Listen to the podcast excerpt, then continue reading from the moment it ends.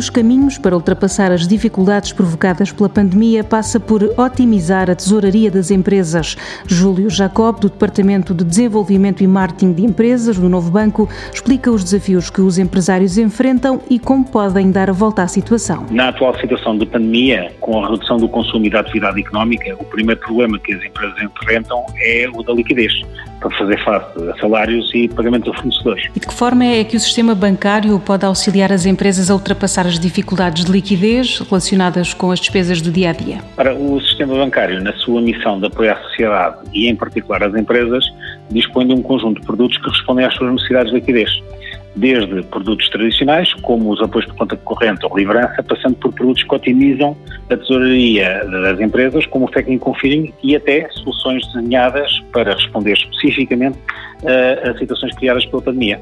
Referiu a existência de produtos que otimizam a tesouraria. Pode caracterizar melhor esses produtos? Ora, a tesouraria das empresas apresenta dois tipos divergentes de movimentos, entradas e saídas de dinheiro.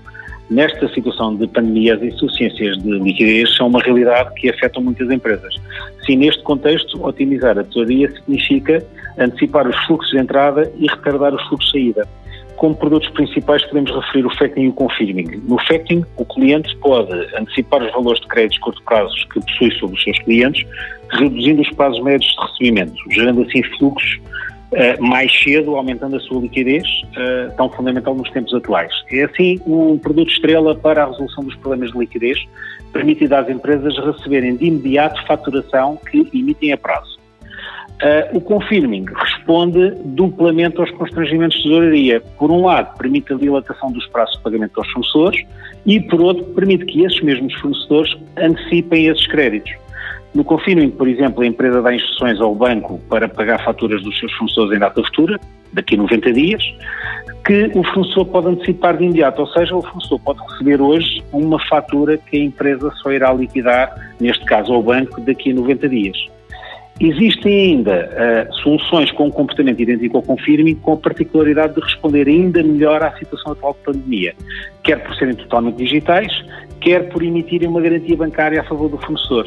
Esta garantia bancária pode ser, nesta fase de estabilidade, muito importante pois eh, confere ao fornecedor a certeza do pagamento, podendo este antecipar ou não o recebimento. Essas hum, soluções desenhadas para responder a situações específicas criadas pela, pela pandemia, pode concretizar algum exemplo?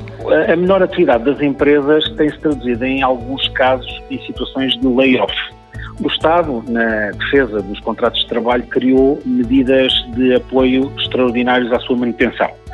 Pode acontecer, contudo, que uh, o pagamento desses apoios surge em momento posterior ao pagamento dos salários, existindo soluções para disponibilizar antecipadamente o montante do apoio do layoff para fazer face à necessidade do pagamento dos salários. Questões que nos levam a estar abertos à informação. Um programa da TSF e do Novo Banco que dá respostas que abrem portas.